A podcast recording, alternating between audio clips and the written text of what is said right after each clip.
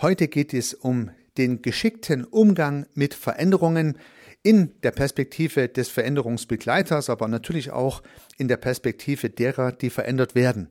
Unter diesen Gesichtspunkten ist diese Episode für alle Menschen interessant, die in irgendeiner Art und Weise mit Veränderungen konfrontiert sind. Und meine Hypothese ist, das trifft auf Sie, liebe Zuhörerin, lieber Zuhörer, auch zu. Und um Veränderungsprozesse geschickt zu managen, hat sich Friedrich Glasel Gedanken gemacht und hat sieben Basisprozesse identifiziert, die im Rahmen von Veränderungen berücksichtigt werden sollten, aus seiner Perspektive müssen. Und diese sieben Basisprozesse möchte ich Ihnen vorstellen. Herzlich willkommen zum Podcast Systemisch Denken.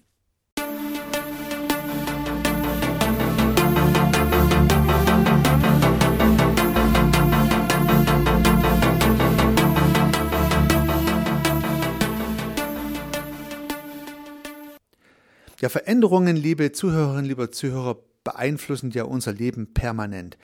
Insbesondere im kommerziellen Umfeld, in unserem beruflichen Umfeld, da haben wir es ja ununterbrochen, höchstwahrscheinlich mit mehr oder weniger dynamischen Veränderungen zu tun, aber auch im privaten Umfeld gibt es laufend Veränderungen, im Verein, im Freundeskreis und so weiter. Ich denke, die Veränderungen lassen sich vielleicht in zwei Kategorien unterteilen. Veränderungen, die das System, die Organisation von innen heraus initiieren und Veränderungen, die von außen die Organisation zwingen, sich anzupassen.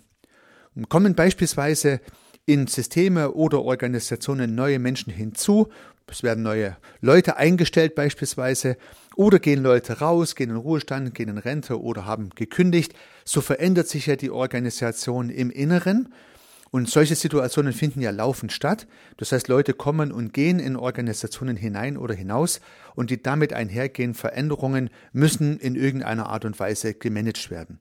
Ich habe das früher in meinem Unternehmen festgestellt, wenn es mal Situationen gibt, wo mehrere Leute gleichzeitig kommen, aber es hat leider auch die Situation gegeben, wo mehrere Leute gleichzeitig gingen, dann ist das schon eine Veränderung, die in gewisser Art und Weise beobachtet, vielleicht auch gemanagt gehört und nicht einfach nur so naja, kühl administriert werden kann.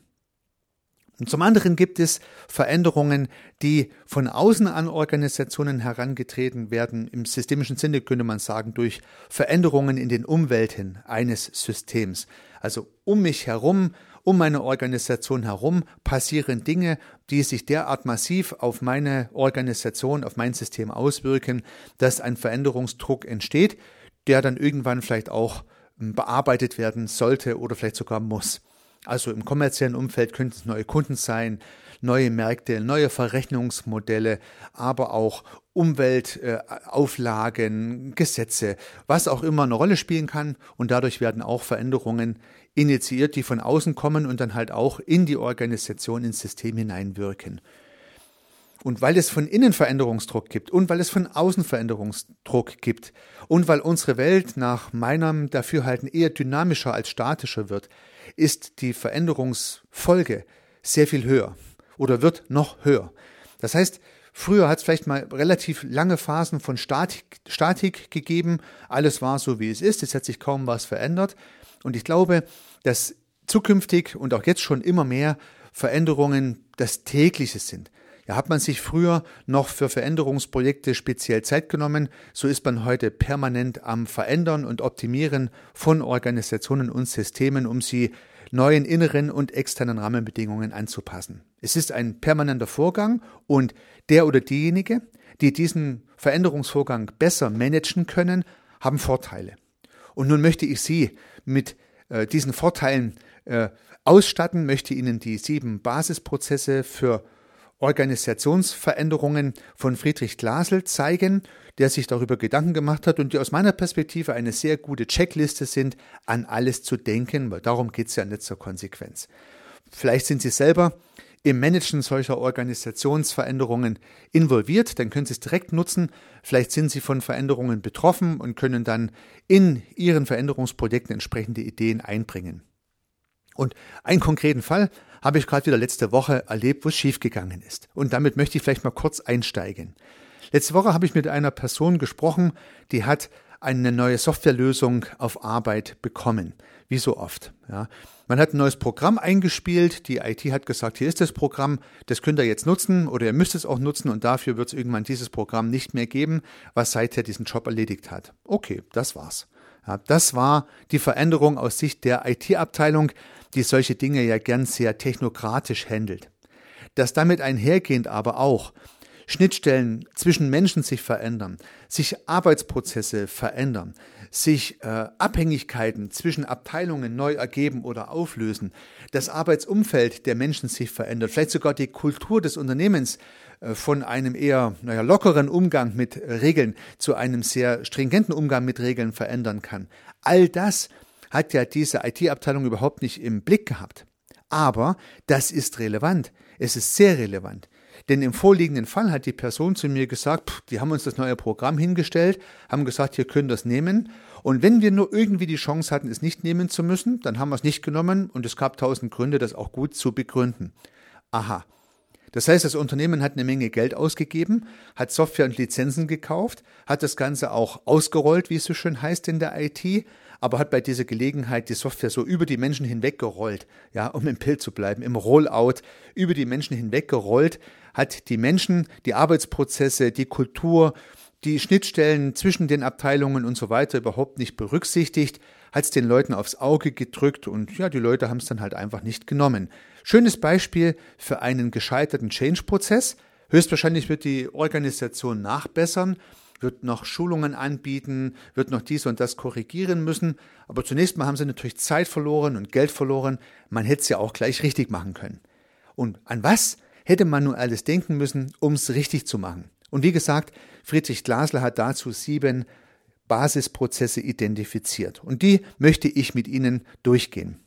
Und vielleicht ein Gedanke zu Beginn dieses, äh, dieser Aufzählung. Friedrich Glasler hat natürlich eine Reihenfolge wählen müssen, weil man kann ja nicht alle sieben gleichzeitig nennen. Aber er hat explizit gesagt, dass diese Reihenfolge keine Reihenfolge ist. Das heißt, die sieben Basisprozesse können auch in vollkommen anderer Reihenfolge angeordnet werden, so dass die folgende Reihenfolge, die ich nun auch wählen werde, keine Reihenfolge eines Ablaufes ist, wie es zu machen ist, sondern einfach nur eine Benennung von sieben Punkten, die berücksichtigt werden sollten. Ja, Sie können sich das Ganze vorstellen, als würden die sieben Punkte in einem Kreis angeordnet und kreuz und quer miteinander verbunden. Es kann also das eine kommen und dann das andere wieder und dann nochmal zurück und dann wieder das nächste. Also es ist ein, ein dynamisches Zusammensetzen. Aber es sind sieben Aspekte, die Berücksichtigung finden sollten und darum geht's. Der erste Prozess nennt sich Diagnoseprozess. Er dient, wie es der Name schon so schön sagt, der Analyse und der Diagnose der Situation und man sollte sich demzufolge Zeit nehmen, in aller Ruhe zu diagnostizieren, wo man steht. Durch die durch das Einfangen von Meinungen von Menschen, vielleicht durch das Erarbeiten von Checklisten, deren Verteilung und Auswertung und so weiter. In sehr kleinen Organisationen ist es sehr, sehr gut, mit allen Betroffenen tatsächlich zu sprechen. Also die Betroffenen zu Beteiligten machen, nicht nur als Phrase zu nutzen, sondern auch wirklich mit den Menschen zu sprechen. Ich habe da allerbeste Erfahrungen gemacht. Es muss nicht ewig lange dauern, aber es gibt einen unheimlichen positiven Effekt in mehrerer Hinsicht, wenn man tatsächlich mit den Menschen in der Diagnose direkt spricht und mit den Menschen, die betroffen sind, über diese Veränderung redet und auch ihre Wünsche abholt. Sollte man in einer größeren Organisation tätig sein, dann ist es natürlich nicht möglich. Dann sollte man möglichst über Stellvertreterregelungen und Abgesandte trotzdem versuchen, ein breites Publikum in diesen Veränderungsprozess zu involvieren und demzufolge auch in der Diagnose möglichst viele Stimmungen und Meinungen abzuholen. Durch Befragungen, durch dezentral organisierte Workshops oder was auch immer. Und Glasl und auch ich äh, haben hier die gleiche Meinung, sagen, je mehr die Mitarbeitenden und äh, die Manager einer Organisation in diesen Prozess gleichermaßen eingebunden werden, umso besser funktioniert der gesamte Change und auch der Diagnoseprozess. Man könnte also sogar schon hergehen und könnte die Diagnosemethodik gemeinsam mit den Menschen erarbeiten. Das heißt, je mehr und je früher man die Betroffenen beteiligt und je umfangreicher man sie beteiligt, umso wahrscheinlicher hat man eine höhere Akzeptanz des Veränderungsprojektes und natürlich auch sehr viele Widerstände ausgeräumt und sehr viele Ideen eingesammelt, die das Team hier mit einbringen kann. Deswegen der Diagnoseprozess an dieser Stelle sehr wichtig. Der zweite Prozess, den Glasel nennt, ist der Soll-Entwurfsprozess. Und hier geht es um die gewünschte Zukunft, um den Soll. Das heißt, wo möchte man hin? Warum möchte man dorthin? Das Ziel soll erarbeitet werden. Und hier finde ich es immer besonders wichtig, dass man das nicht so technokratisch macht. Also man sollte sich nicht nur auf das eigentliche Projektziel konzentrieren, sondern beispielsweise die systemische Frage stellen, woran merkt man denn, wenn dieses Projekt erfolgreich abgeschlossen wurde? Was hat sich dann tatsächlich verändert? Und da kommen zum Teil ganz andere spannende Gesichtspunkte dabei heraus, die weit über das zum Beispiel Einführen einer Software hinausgehen. Also Veränderungsprojekte bedürfen eines spannenden, attraktiven Ziels, wo die Leute dann auch Lust haben mitzumachen, wo sich was in ihrem Sinne positiv verändert, wo sie dadurch auch einen Mehrwert haben, einen Benefit haben. Wenn das gelingt im Sollentwurfsprozess, dann hat man natürlich eine sehr viel bessere Situation, als wenn, naja, sagen wir mal so, die, äh, die Situation ins Trübe hineingeht. Und da kann man übrigens spannende äh, spannende Hypothesen dazu aufstellen. Ich hatte mal ein sehr großes Reorganisationsprojekt bei einem großen Unternehmen zu begleiten und äh, man hat eine, eine Abteilung analysiert und hat festgestellt, dass sie extrem unprofitabel arbeitet. Und nach dem Diagnoseprozess könnte man sagen, hat man festgestellt, dass äh, der Umsatz dieser Abteilung für ungefähr die Hälfte der Mitarbeiter reichen würde. Und nun stand die Frage, lösen wir die ganze Abteilung auf oder werden wir im Prinzip die Abteilung verschlanken und mit der Hälfte der Mitarbeiter schlagkräftiger agieren? Also das war so die, das waren so die beiden Alternativen, die sich, die sich ergeben haben. Und ich fand es damals schon einen Erfolg, dass wir als Prozessbegleiter das Management überzeugen konnten, den Bereich zu erhalten, aber halt mit der Hälfte der Leute. Und nun gab es eine spannende Diskussion. Ja, es, es, es gab die Diskussion, zu welchem Zeitpunkt nennen wir den Mitarbeitenden, wer nun bleibt und wer geht. Und nun kann es die Hypothese geben, das schnell zu sagen, sodass die, die bleiben, dann auch diesen Veränderungsprozess aktiv und mit aller Energie mitgestalten. Oder die andere Hypothese ist nicht zu sagen, weil man niemanden den Kopf stoßen möchte. Ja. Na gut, Sie können sich Ihr eigenes Bild dazu machen, aber Sie sehen schon, in, auch in schwierigen Situationen kann es wichtig sein, einen naja, soll Entwurfsprozess zu begleiten, das Ziel festzulegen. Und hier war das Ziel, eine dynamische, verkleinerte Organisation zu, zu entwickeln, die mit sehr viel effizienteren Prozessen, mit sehr viel effizienteren Strukturen dann äh, am Markt agieren kann, auch erfolgreich agieren wird. Das haben wir nicht nur so prognostiziert, das war am Ende auch so, aber halt am Ende des Tages mit weniger Leuten. Aber auch hier braucht es diesen Soll-Entwurfsprozess, wie Glasel ihn nennt. Ja, der nächste Punkt, der dritte Prozess, der ist der psychosoziale Änderungsprozess. Der psychosoziale Änderungsprozess. Und der ist gerade dann, wenn es beispielsweise um Rationalisierungsprojekte geht oder wenn Menschen hinzukommen, um Wachstumsprozesse geht, aber auch um Veränderungsprozesse, wo Leute hin und her geschoben werden, sehr, sehr spannend, weil in diesem Prozess geht es darum, alte Beziehungen und Rollen loszulassen, aufzuweichen und neue Beziehungen und Rollen zu definieren und einzugehen.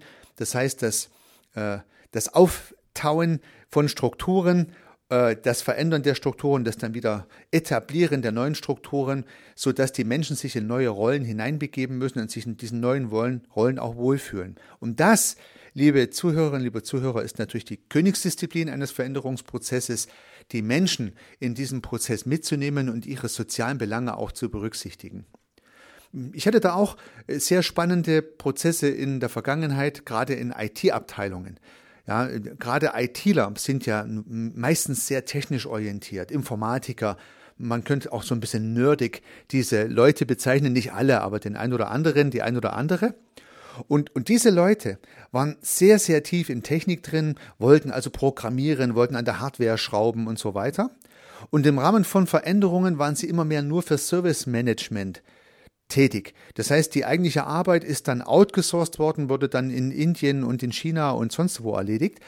Und der, der, der deutsche Mitarbeiter, die deutsche Mitarbeiterin war dann für die Steuerung dieser ausländischen Ressourcen verantwortlich.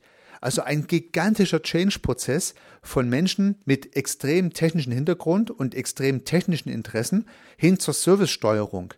Dass das bei jedem nicht funktioniert, das liegt ja auf der Hand. Aber dass man wenigstens ein paar der Menschen vernünftig mitnimmt und vom technischen Freak zum Service Manager qualifiziert. Äh, das war hier schon eine herausragende Aufgabe in Veränderungsprozessen, die, das können Sie sich ja vorstellen, einige Ressourcen gekostet hat. Das sind psychosoziale Änderungsprozesse. Der nächste Prozess von Glasl sind Lernprozesse. Das heißt das Erlernen von neuen Wissen und Können. Lernprozesse, das Erlernen von neuen Wissen und Können. Das heißt, in jedem Veränderungsprozess sollte die Frage gestellt werden, braucht es denn für die neuen Strukturen, für die neuen Gegebenheiten, vielleicht für die neue Software auch äh, Neues Gelerntes, neue Fertigkeiten, neue Fähigkeiten und wie bringt man diese den Menschen bei? Ja, also wie werden Schulungsprozesse organisiert, wie werden Weiterbildungen organisiert, wie werden vielleicht Tutorials erstellt oder Handbücher erstellt, die dann möglichst in der Sprache der Beteiligten, nicht in der Sprache der Schreiber, äh, den Veränderungsprozess gut erläutern und das notwendige zu lernende Wissen, naja, plakativ, so kurz wie möglich und so umfangreich wie nötig aufbereiten. Das wäre der Lernprozess, der vierte Prozess, den Glasel hier herausgearbeitet hat. Das nächste ist ein sehr spannender Prozess, nämlich der Informationsprozess. Laufende Informationen an die Betroffenen, an die Menschen, die im weitesten Sinne von diesen Veränderungsprozessen betroffen sind.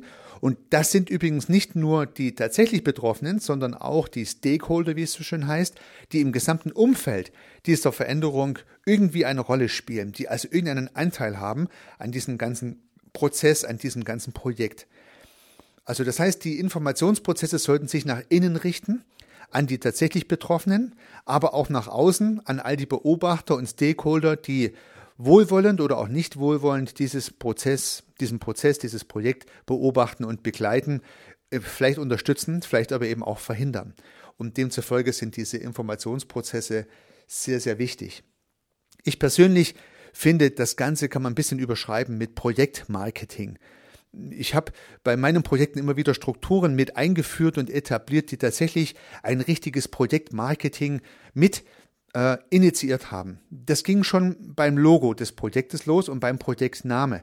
Also, dass man das Projekt nicht einfach nur Veränderungsprojekt 0815 nennt, sondern dass man einen entsprechenden Namen dem Ganzen gibt. Dass man vielleicht sogar ein Logo initiiert. Übrigens das auch gerne in einem Kreativprozess gemeinsam mit den Betroffenen, dass sie sich damit identifizieren können. Es ist halt sehr viel cooler, wenn das Projekt einen Namen und ein Logo hat, zum Teil dann auch PowerPoint-Folien und Publikationen, wo dieses Logo immer wieder drauf erscheint, als wenn es einfach nur ein schwer klingender Projektname ist. Kann ich Ihnen also sehr empfehlen. Und dann gab es in großen Projekten eine richtige kleine Marketingabteilung, die wir damit aufgebaut und entwickelt haben. Und diese Marketingabteilung hat sich überlegt, welche Informationen an welche Zielgruppe zu welchem Zeitpunkt mit welchen Medien transportiert werden. Und das ging los von Anschlägen am schwarzen Brett. Das ging um Flyer, die man auf den Schreibtisch ausgelegt hat. Es gab YouTube-Tutorials, die man aufgenommen hat und dann entsprechend hochgeladen hat in YouTube oder ins Intranet, je nachdem.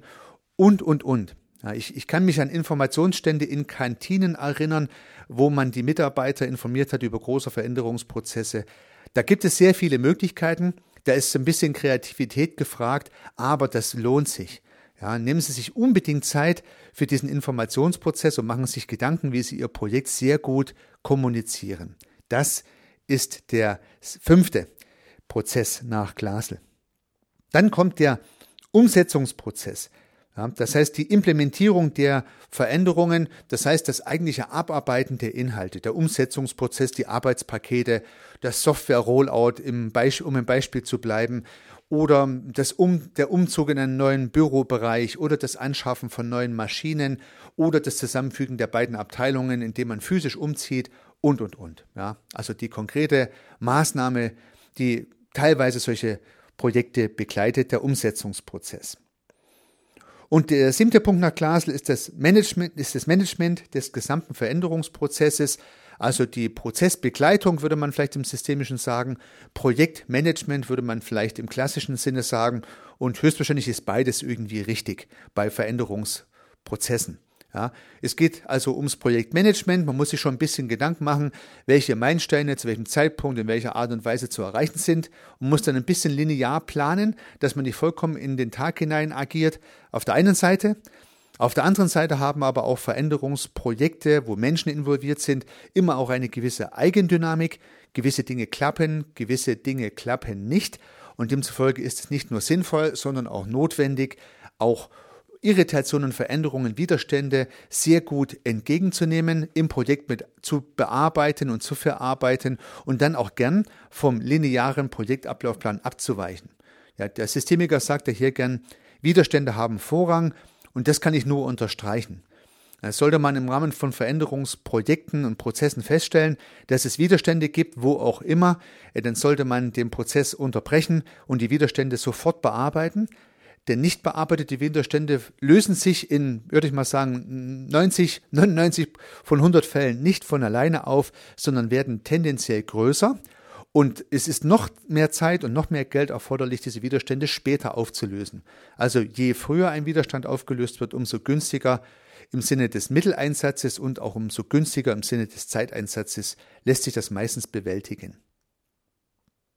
Ja, das sind die sieben Phasen, die Glasl hier angesprochen hat. Und wie gesagt, hat er noch hinzugefügt, dass diese sieben Phasen nicht in einer Reihenfolge ablaufen. Und ja, nun ist es ja so, geht es ja oben mit Diagnoseprozess, also Ist-Status, Soll-Entwurfsprozess, Soll, dann Lernprozesse, Umsetzungsprozesse. Das klingt ja schon alles nach einem linearen Ablauf. Aber wenn man sich mal ein bisschen Gedanken drüber macht, kann es tatsächlich alles immer kreuz und quer angeordnet werden. Das heißt also, es kann ja durchaus sein, dass man in der Umsetzung mit einmal wieder neue Erkenntnisse zur Ist-Situation bekommt. Also man ist schon im Umsetzungsprozess, aber hat wieder neue Erkenntnisse durch die Widerstände beispielsweise festgestellt, die sich ergeben und ist wieder im Diagnoseprozess drin und muss dadurch vielleicht auch den Sollentwurf wieder anpassen. Also man springt hin und her. Und wie kriegt man das nun gut organisiert? Ja, vielleicht ein kleiner Gedanke zum Abschluss dieses Podcasts, wie man es praktisch machen kann. Zuerst mal sollte man an die sieben Basisprozesse denken, wie eine kleine Checkliste. Und vielleicht können Sie ja Rollen benennen, die diese jeweiligen Prozesse als ihre Aufgabe sehen. Das heißt, es gibt dann einen Diagnoseprozessmanager, einen Sollentwurfsprozessmanager, einen psychosozialen Änderungsprozessmanager oder Managerin. Und so können Sie vielleicht Menschen benennen, die sich mit diesen sieben Prozessen beschäftigen und in ihren Projekt- und Veränderungsmeetings jeweils ihre Rolle dann auch ausspielen. Ja, wenn Sie nicht sieben Leute zur Verfügung haben, es müssen vielleicht mehrere Leute äh, oder eine Person mehrere solche Prozessrollen übernehmen, aber vielleicht lässt sich es auch im Projektteam gut aufteilen. Eine gute Idee könnte sein, Menschen mit diesen Prozessen zu betrauen und zu sagen, schaut bitte ihr beispielsweise nach dem Informationsprozess und achtet darauf, dass alle Menschen die ganze Zeit vernünftig informiert werden über das Projekt. Oder eine andere Rolle soll nach den psychosozialen Veränderungsprozessen schauen, also immer ein gutes Auge drauf haben, wie fühlen sich die Menschen in dieser Veränderung, wo stehen die gerade, wo sind Probleme, wie kann man die lösen, etc. pp. Ja, liebe Zuhörerinnen, liebe Zuhörer, nun habe ich heute ein, glaube ich, sehr mächtiges Werkzeug mal in einen kleinen Podcast hineingepackt. Sie haben sieben Basisprozesse gelernt, die gemäß Friedrich Glasel, der diese Prozesse erfunden hat, sinnvoll und notwendig sind, um einen Veränderungsprozess in Organisationen zu begleiten.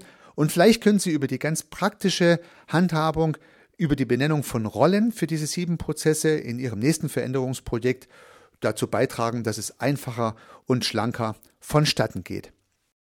Hätte man im Softwareprojekt, was ich eingangs geschildert habe und was scheiterte, von Anfang an auf diese sieben Basisprozesse zurückgegriffen, dann hätte man von Anfang an an viele Dinge gedacht, die nun schiefgegangen sind bei dieser Software-Einführung. Also man hat die Phase 6 durchgeführt, nämlich den Umsetzungsprozess, das Rollout der Software und alle anderen sechs Prozesse hat man überhaupt nicht berücksichtigt, hat sozusagen darüber hinweggesehen und das Resultat ist die vollständige Nichtakzeptanz der ausgerollten Lösung. Und man muss jetzt die anderen Prozessschritte nachholen und muss mit viel Mühe, Zeit und Geld die Defizite im Kernprojekt kompensieren. Ja, da sieht man schon ganz gut, wie es nicht gemacht werden sollte und wie die sieben Prozesse helfen können, dass es besser klappt. In der Anwendung der sieben Basisprozesse in Ihren Veränderungsprojekten wünsche ich Ihnen sehr viel Erfolg. Unternehmen Sie was, Ihr Heiko Rössel.